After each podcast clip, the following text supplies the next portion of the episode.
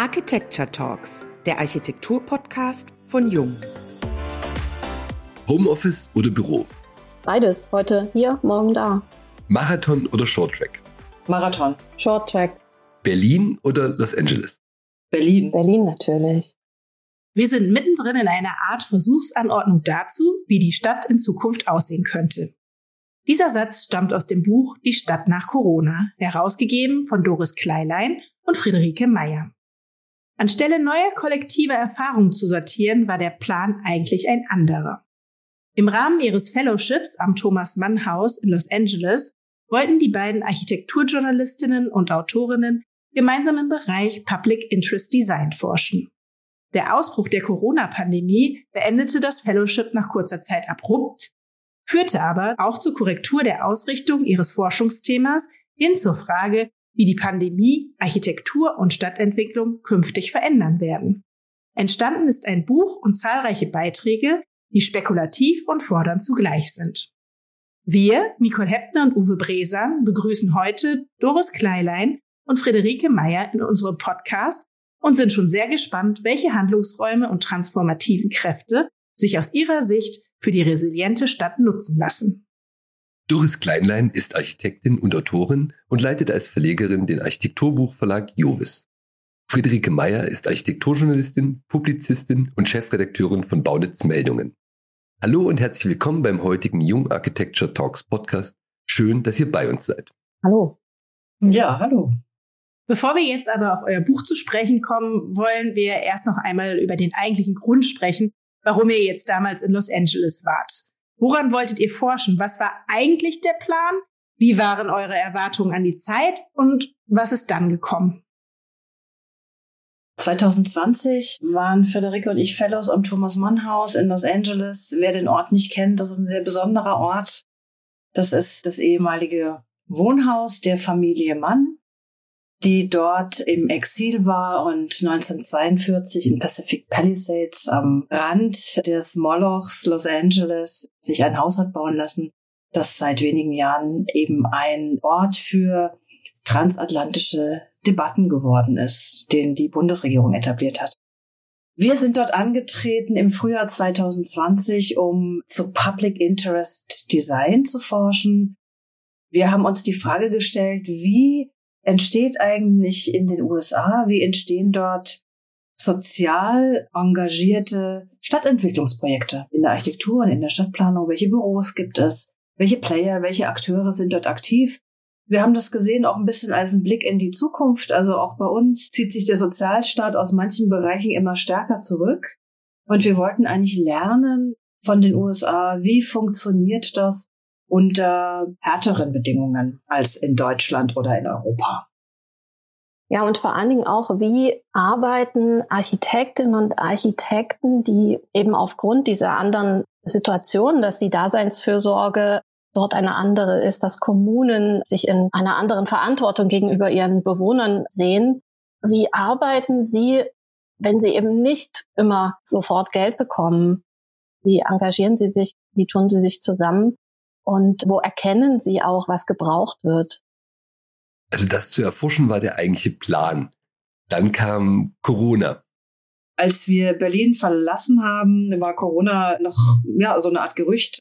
Da gab es in China ein komisches Virus und vielleicht könnte das auch bei uns sich ausbreiten. Und innerhalb von drei Wochen hat die Welt ja realisiert, dass es sich um eine gefährliche Pandemie handelt. Und ja, dann hat uns das Auswärtige Amt eigentlich innerhalb von drei Wochen zurückgeschickt. Ja, dann waren wir wieder hier und haben festgestellt, die Recherche von hier aus ist schwierig. Wir können auch nicht direkt zurück in unsere eigentlichen Tätigkeiten. Wir haben uns ja den Freiraum auch erst relativ mühsam schaffen müssen und haben dann gesagt, es ist aber auch eine sehr spannende Situation. Es ist eine Ausnahmesituation für die Stadt, für die Gesellschaft. Und wir haben jetzt eben auch den Freiraum, diese Situation zu beobachten, zu analysieren, schnell darauf zu reagieren. Und dann haben wir eigentlich aus der Not eine Tugend gemacht und haben uns direkt diesem Thema gewidmet, haben mit verschiedenen Architektinnen, Stadtplanerinnen, Vertretern von Kommunen gesprochen, haben sie gefragt, wie sie die Situation wahrnehmen, was bei ihnen los ist, wie sie nach vorne gucken und haben daraus eigentlich erstmal einen Beitrag in der Taz verfasst. Wir hatten das Bedürfnis, der Situation eine Stimme zu geben aus der Architektur, aus der Stadtplanung heraus Und dieser Beitrag hatte dann so viel Resonanz, dass wir dachten, das Thema braucht nochmal eine tiefere Beschäftigung damit. Und daraus entstand die Idee für das Buch. Im Unterschied zu einer Forschungsinstitution, die jetzt vielleicht einen Auftrag dafür erhält, seid ihr ja quasi frei. Ihr seid Journalistinnen, freie Publizistinnen. Ihr könnt also als Beobachter, als Möglichmacher, als Verstärker von Themen agieren. Was reizt euch an dieser Stellung? Tatsächlich ist uns im Rahmen dieses Fellowships auch nochmal klar geworden im Austausch mit den WissenschaftlerInnen, die dort sind. Ne? Da sind Politologen, Soziologen. Wir sind ja nicht ans wissenschaftliche Schreiben gebunden. Wenn wir ein Buch veröffentlichen, eine Publikation veröffentlichen, die Wahl der Textform sozusagen liegt in unserer Hand. Also wir können journalistische Texte beauftragen, essayistische Texte. Wir können aber natürlich auch wissenschaftliche Texte versammeln. Das ist der Spagat, den dieses Buch macht. Das Buch hat wissenschaftliche Texte, die wir natürlich redigiert haben und versucht haben, Wissenstransfer zu leisten in die Richtung, dass sie allgemein verständlich sind. Also es hat eben wissenschaftliche Texte auf der einen Seite bis hin zu essayistischen, spekulativen Texten. Also wir haben die Autoren und Autorinnen dieses Buches eben gebeten, aus ihrer Warte, aus ihrer Perspektive nach vorne zu blicken, aus ihrem Fachgebiet heraus, sei es Verkehrsplanung, Stadtentwicklungsforschung, aus verschiedensten Perspektiven heraus. Das finde ich macht auch die Qualität des Buches aus, dass man sehr viele verschiedene Perspektiven bekommt und dass die Texte auch sehr unterschiedlich sind.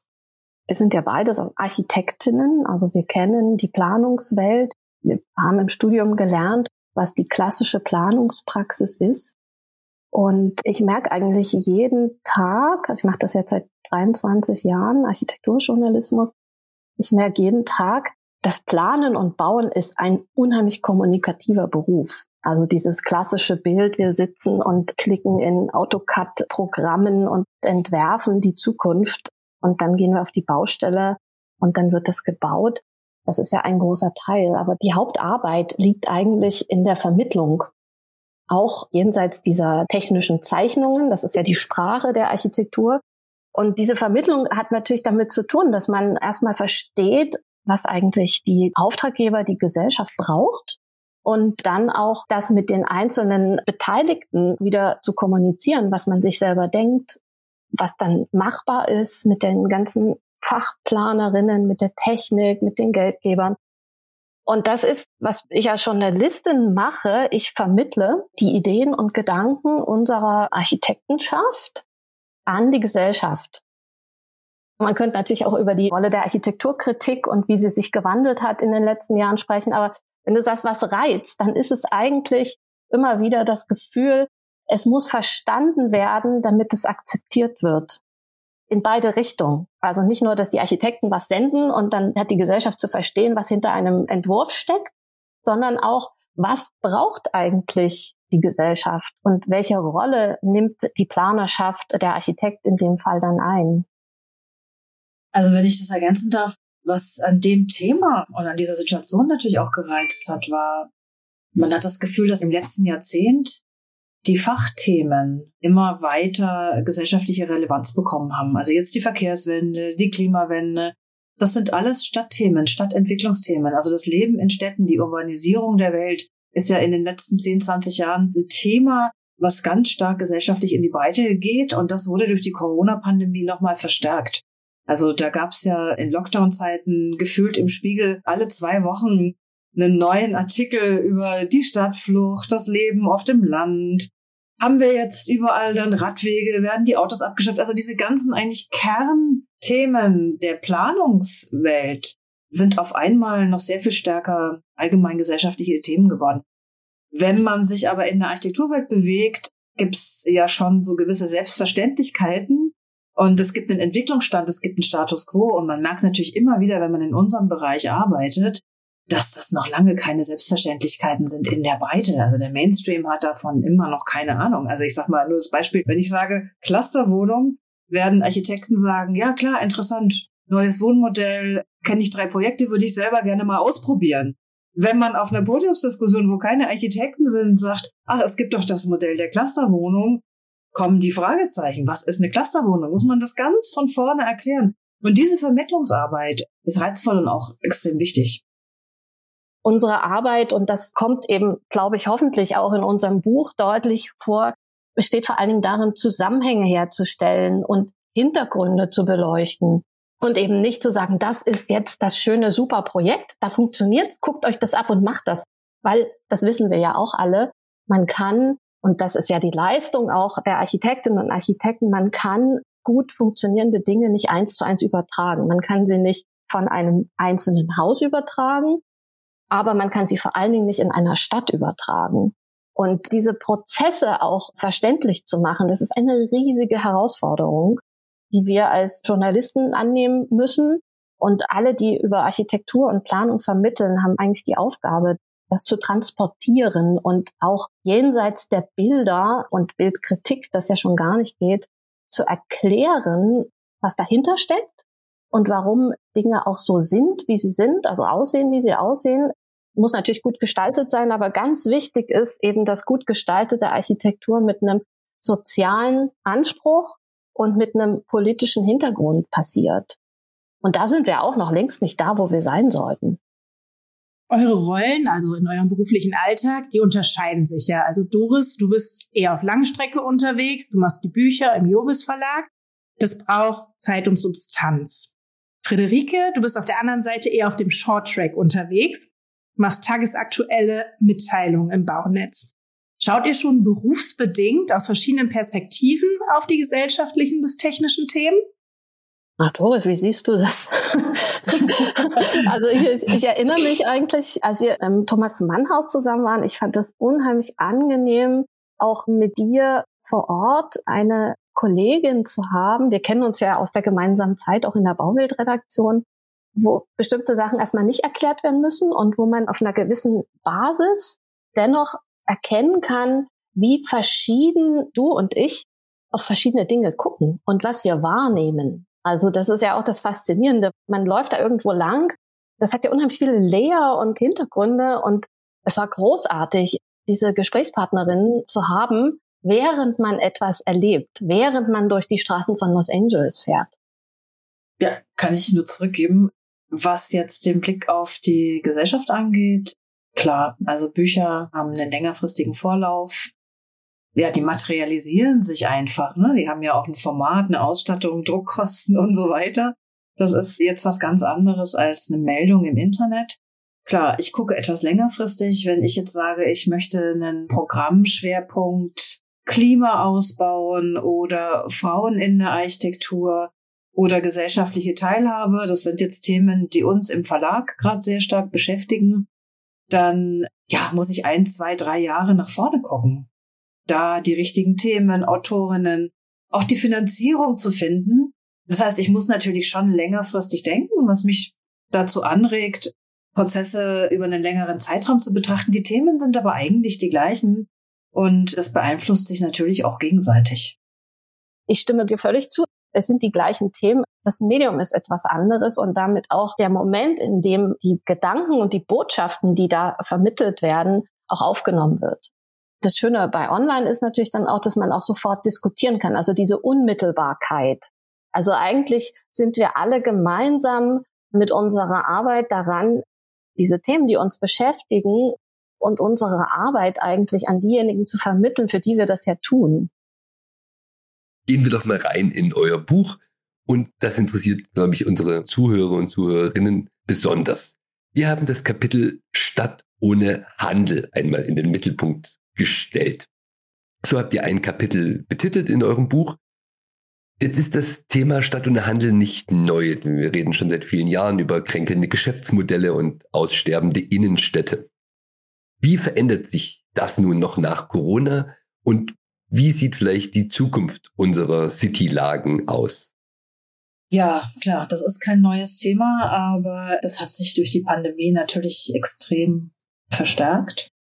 Und was ich ganz interessant finde, ist, mittlerweile gibt es ja Experimente in Top-Lagen, wie in Hamburg, an die man vor der Pandemie eigentlich noch nicht gedacht hat. Also sprich vom Karstadt Sportgebäude ne, an der Mönckebergstraße sehr prominent gelegen, direkt gegenüber vom Hauptbahnhof.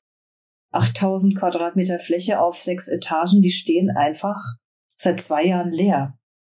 Und das Thema des Kaufhausleerstands, das gab es natürlich auch schon länger, aber es frisst sich jetzt eben auch in die Toplagen hinein. Und man merkt auch, dass durch die Pandemie, durch diese Erfahrung der letzten drei Jahre, sich auch bei der Stadt, bei der zuständigen Senatsverwaltung für Stadtentwicklung das Bewusstsein komplett verändert hat. Also dass dieser Raum tatsächlich ja nutzbar wäre als öffentlicher Raum für verschiedene Initiativen, dass die Leute durchs Gebäude flanieren und DJs auf dem Dach Musik machen, dass so eine temporäre Aktion jetzt nicht aus einer bestimmten Szene heraus kuratiert wird oder ein Haus besetzt wird, sondern dass das sozusagen die Stadt Hamburg als Programm auflegt, um zu testen, was macht man mit diesen leerstehenden Infrastrukturen. Das finde ich schon sehr bemerkenswert.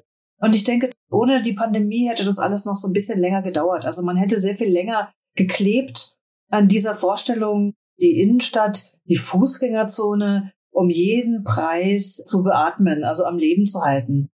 Durch die Pandemie ist da eine Bereitschaft eingetreten, tatsächlich radikalere Konzepte zu denken. Und der Felix Hartenstein, der ja Ökonom ist, den wir gebeten haben, einen Text für unser Buch zu schreiben, den haben wir auch tatsächlich gebeten zu sagen, bitte denk jetzt mal die Stadt ohne Handel. Mach dich mal frei jetzt von diesen ganzen Innenstadtinitiativen, die versuchen, den Handel zu retten, weil wir müssen ein bisschen stärker nach vorne denken. Also wir können jetzt nicht ewig an den alten Konzepten bleiben und sagen, der stationäre Handel ist toll und der ist auf jeden Fall erhaltenswert. Ja, ist er und ja, wir wollen auch weiterhin Erdgeschosskuratierungen und kleine Läden. Aber die wirtschaftliche und digitale Entwicklung geht eben in eine ganz andere Richtung. Und ich glaube, diesen Prozess hat auf jeden Fall die Pandemie beschleunigt. Ja, und Felix Hartenstein hat es ja auch so wunderbar dann am Schluss noch beschrieben mit dem Wort weniger Inszenierung, mehr Bühne. Das, was du jetzt gerade sagst, Doris, dass man diese Räume des Handels für alle öffnet. Also, dass wir nicht mehr kommen und dort sind die Waren ausgelegt, die wir dann gegen Geld eintauschen, sondern dass wir dort auch als Stadtgesellschaft aktiv werden können und da wieder, um das Wort gemeinsam zu bemühen, diese Räume bespielen und die Innenstädte auch wieder attraktiv zu machen, jenseits eines Handelskonstrukts, wo eben das Geld hingetragen wird und die Waren wieder in die Vororte geschafft werden. Es gibt ja diese abstrakten Konzepte, neue Orte des Wir. Da war das vor der Pandemie so, dass man dachte, wie soll das jemals mit Leben gefüllt werden? Ist das nicht total idealistisch, träumerisch, geht an allen ökonomischen Realitäten vorbei? Ich habe das Gefühl, diese Orte des Wir, die werden auf einmal greifbar.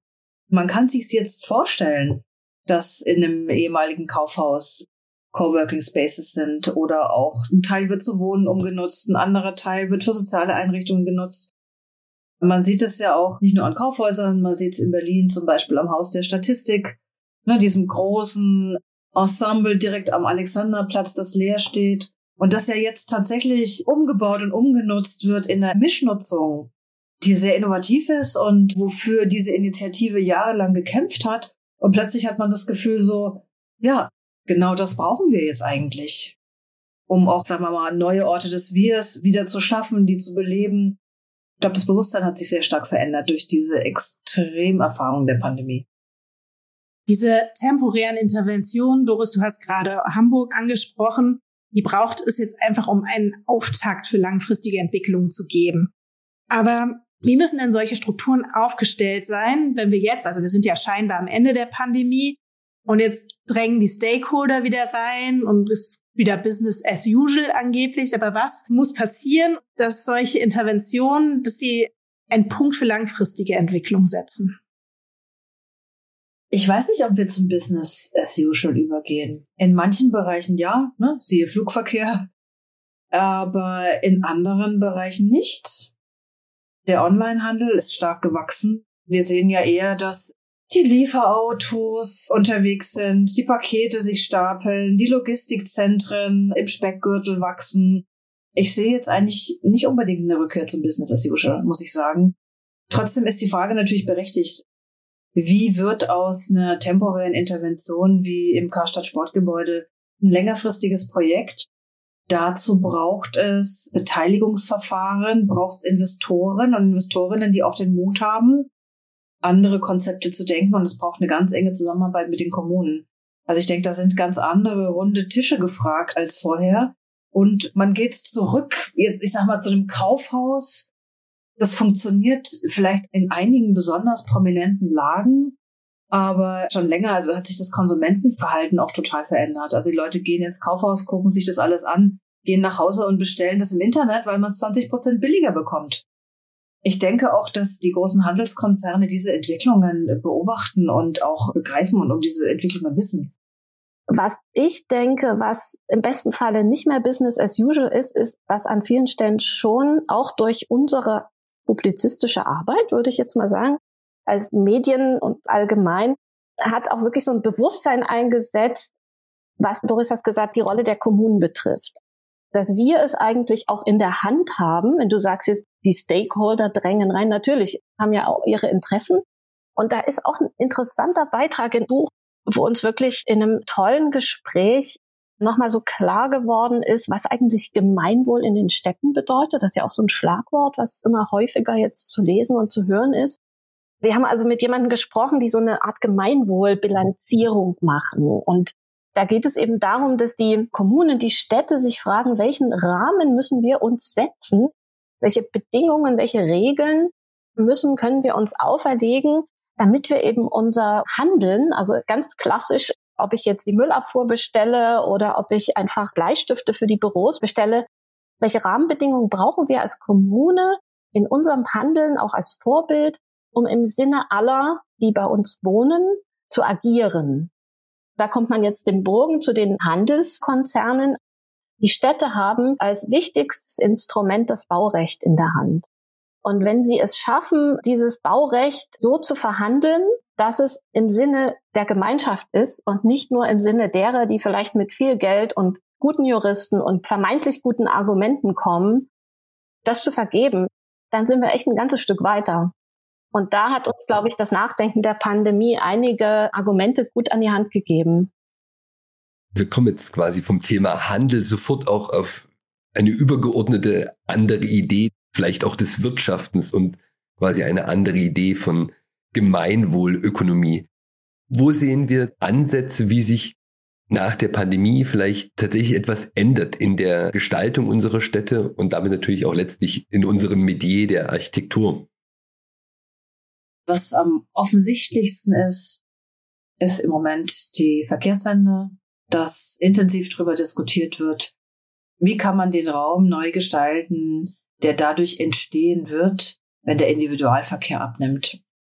Das ist die größte Flächenreserve, die Städte und Kommunen haben. Da gibt's im Moment ja wahnsinnig viele Projekte, wie man damit umgeht. Also wir haben gerade im Verlag das Manifest der freien Straße veröffentlicht. Das ist ein Zusammenschluss aus der Wissenschaft und von freien Initiativen, die Konzepte vorlegen, wie man mit diesem Straßenraum umgeht, wie man ihn neu verteilt mit dem Parkraum und so weiter. Da war die Pandemie sicher auch ein Ideengeber mit dem Pop-up-Radwegen und mit Parklets, die dann irgendwie verstärkt gebaut worden sind. Man muss das Ganze aber auch noch ein bisschen weiter aufmachen. Wir wissen ja alle, dass Städte sich nur noch nach innen entwickeln dürfen. Ne? Wir wollen nicht mehr zersiedeln. Das Zersiedlungsziel der Bundesregierung ist ziemlich klar. Also wir wissen das. Wir wissen das. Wir wissen das. Wir wissen ja. das. Ja, ja, genau. Also gut, nee. Nee, es steht schon in den politischen Programmen drin. Also das wissen alle Politiker und alle, die es wissen wollen, können das auch sehen. Das ist kein Geheimnis. Es ist nur ein Ziel, was wir seit Jahren vor uns hertragen und dann doch nicht gemeinsam erreichen. Ja, also die Zersiedelung soll auf ein Minimum begrenzt werden. Das heißt, die Städte müssen sich nach innen entwickeln. Dann gibt es ja immer die Vorstellung, wie geht das überhaupt? Die Städte sind ja schon fertig gebaut. Wo ist denn da noch Platz für eine Innenentwicklung? wenn wie in Berlin im Jahr 40.000 Menschen zuziehen. Berlin ist ja eine wachsende Stadt. Da haben wir einen sehr interessanten Beitrag im Buch auch von Stefan Rettich, der drei Jahre dazu geforscht hat, was die urbanen Obsoleszenzen sind, also welche Transformationsräume es in der Stadt überhaupt noch gibt, die frei werden. Und da gehören Kaufhäuser dazu, also da gehören jetzt nicht nur unbebaute Flächen dazu, da gehören Strukturen dazu, wie Kaufhäuser, Parkhäuser, vielleicht irgendwann auch mal Flughäfen, Bürogebäude. Also es gibt sehr viele Gebäude, die in den nächsten Jahren einen Nutzungswandel erfahren werden, die leer stehen, die man neu nutzen und umbauen kann. Und gleichzeitig gibt's Flächen wie, ich sag mal, Friedhöfe, wo sich jetzt auch Gemeinden öffnen für eine Doppelnutzung, also dass ein Friedhof auch als Park genutzt werden kann zum Beispiel, dass, wie gesagt, Verkehrsflächen nicht nur für den Individualverkehr genutzt werden. Die Aufgabe der nächsten Jahrzehnte sozusagen wird sein, die bereits besiedelten Flächen, also Städte, Dörfer, Kleinstädte, so nach innen zu verändern, dass sie dichter werden können und gleichzeitig eine Qualität, eine Lebensqualität, eine neue Aufenthaltsqualität entsteht. Und da ist natürlich dann auch wieder die Expertise der Planerschaft gefragt und auch wir sind als Medien gefragt. Und das machen wir tatsächlich im Baunetz auch. Wir diskutieren das nahezu täglich, welche Projekte wir zeigen wollen. Und da geht es ganz oft drum, ja, dieses Projekt möchten wir unseren Lesern vorstellen, auch wenn wir es vielleicht architektonisch, gestalterisch nicht endgültig gelungen finden. Aber es ist ein Beispiel, wie man eben nach innen verdichten kann, wie man Dichte organisieren kann fürs Wohnen. Und wir müssen uns schon auch noch die Realität klar machen. Die meisten Deutschen träumen nach wie vor vom Einfamilienhaus auf der grünen Wiese. Und da ist eigentlich die Architektenschaft gefragt, gut gestaltete Alternativen auch anzubieten. Und wir sind wiederum gefragt, die bekannt zu machen. Wenn wir jetzt nochmal zurückschauen, von der ersten Idee eures Buches bis jetzt sind drei Jahre vergangen. Die Themen haben sich unterschiedlich entwickelt, also manche schneller, manche weniger schnell. Und wenn ihr jetzt mal so zurückschaut, welche Entwicklungen haben euch überrascht? Also ich muss sagen, mich hat überrascht, wie nachhaltig das Homeoffice die Arbeitswelt verändert hat und das weiterhin tut. Also ich glaube, diese Entwicklung ist nicht zurückzudrehen. Ich habe am Anfang gedacht, das ist ein vorübergehendes Phänomen. Das Rad wird sich zurückdrehen, sobald bestimmte Lockdown-Wellen vorbei sind. Das ist ja eine Entwicklung, die weitergeht. Also, dass man jetzt sagt, ich arbeite hybrid. Ich kann mir als Angestellte eigentlich meine Arbeitszeit einteilen, wie vorher das nur Freiberuflerinnen konnten. Die Firmen wollen zwar ihre Angestellten wieder ins Büro zurücklocken, aber wissen genau, dass das sozusagen nur mit Anreizen funktioniert und nicht mit Anordnung von oben. Das ist schon ein Phänomen, das muss man erstmal sozialwissenschaftlich analysieren und framen, was das eigentlich mit unserer Gesellschaft auf Dauer machen wird. Das hat mich jetzt sehr überrascht. Da war anscheinend der Boden bereitet dafür, dass diese Veränderung so fundamental ist. Also, ne, ich glaube, wir sitzen jetzt hier alle vier im Homeoffice, wenn ich das mal so sagen darf. Wir waren wahrscheinlich alle vor der Pandemie fünf Tage in der Redaktion oder im Büro. Das finde ich bemerkenswert und auch immer noch ist man am Anfang der Entwicklung, was das gesellschaftlich bedeutet. Also ich stimme Doris absolut zu. Das ist der große Treiber, wenn man das Wort so verwenden kann.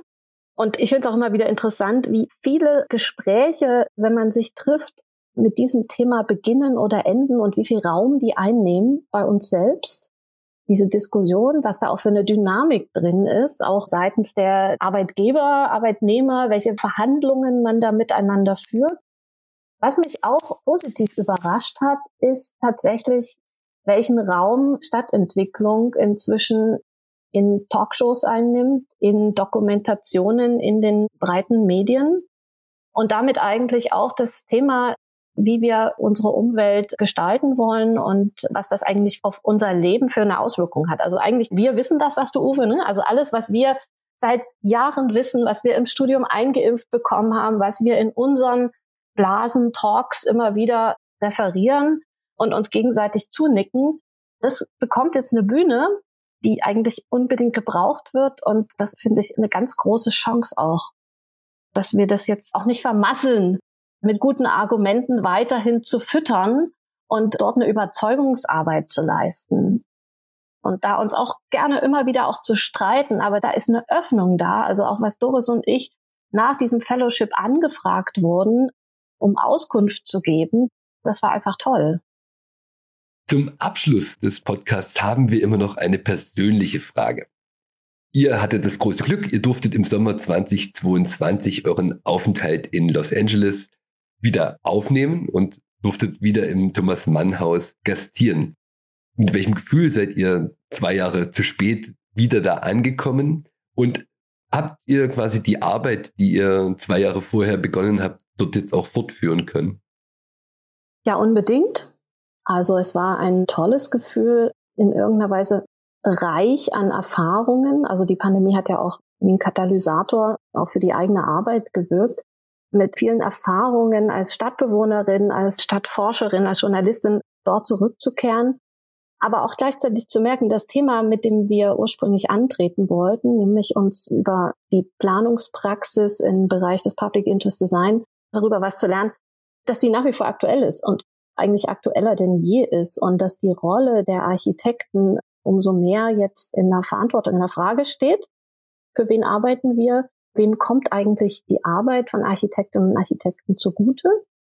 Das war wunderbar, das dort auch vor Ort zu erleben. Ich hatte die Chance, noch mal in Portland zu sein. Das war anfangs schon ein Plan. Dort gibt es das Center for Public Interest Design. Das ist angegliedert an die Portland State University und dort hat ein Architekt, Sergio Paleroni, der sich seit über 20 Jahren auf, ich sage jetzt mal nicht spezialisiert hat auf dieses Thema, aber der sich eben mit Menschen beschäftigt, die sich die klassische Planung nie leisten könnten, die Architekten nie bezahlen könnten und der mit dem Center etwas aufgebaut hat, dort auch Studierende weiterbildet in diesem Bereich. Was braucht eigentlich eine Stadt an guter Gestaltung und was können Architekten über das reine Entwerfen hinaus auch leisten? Ich habe eine Parkanlage gesehen, die mit Bewohnern entwickelt wurde. Ich habe mehrere kleine Dörfer, Ansiedlungen gesehen, wo Architekten gemeinsam und auch individuell kleine Wohnunterkünfte für Obdachlose gebaut haben. Das war auch von diesem Center initiiert. Ich habe Stadtplätze gesehen, ich habe ein Center gesehen, wo Frauen kochen können und dort ein Geschäft gründen können. Kleine Foodtrucks, mit denen sie dann später durch die Stadt fahren können, also um auf eigene wirtschaftliche Beine zu kommen. Und das ist alles von Architekten initiiert worden, die eben ihre eigene klassische Rolle hinterfragen, indem sie sagen, ich warte nicht, bis ein Auftraggeber mit viel Geld und einem Plan kommt, den ich erfüllen kann, sondern ich gucke, was es eigentlich braucht, um diese Schere zwischen Arm und Reich, die ja in den USA auch riesig ist, nicht noch weiter aufgehen zu lassen, weil das fällt uns ja nach wie vor ständig auf die Füße, aber es wird auch nicht besser. Los Angeles ist ja extrem geprägt von dem Gegensatz zwischen Arm und Reich. Und auch andere Städte in Kalifornien wie in San Francisco haben sich durch die Pandemie auch nochmal wirklich sehr negativ verändert. Das Thema der Obdachlosigkeit ist immer stärker im Stadtraum zu sehen. Wir haben sehr viele Projekte besucht, die versuchen dagegen anzukämpfen. Und das hat fast dystopische Ausmaße erreicht, die schockierend sind und die sich in den letzten Jahren wirklich nochmal sehr stark ins Negative verändert haben. Also ich habe das Gefühl, dann zusammengenommen auch noch mit den ökologischen Katastrophen in Kalifornien, die wir auch alle kennen, die Waldbrände, die Dürren und so weiter. Immer mehr Menschen ziehen weg. Der Blick geht nach Europa. Wir haben sehr viele getroffen jetzt 2022, die gesagt haben, wir gucken nach Europa, wir wollen nach Europa. Es wird für uns immer schwieriger, hier über die Runden zu kommen. Ja, das habe ich einfach nochmal sehr stark mitgenommen, wie stark die soziale Ungerechtigkeit gewachsen ist durch die Pandemie. Ich glaube, das ist ein Thema, könnte mir vorstellen, dass wir das gut weiterverfolgen. Dann sind wir gespannt, was da demnächst noch kommen wird. Ich bedanke mich bei euch, dass ihr euch Zeit genommen habt für diese inspirierenden Worte. Schön, dass ihr da wart. Wir hören uns bei der nächsten Folge der Jung Architecture Talks, dem Architektur-Podcast von Jung.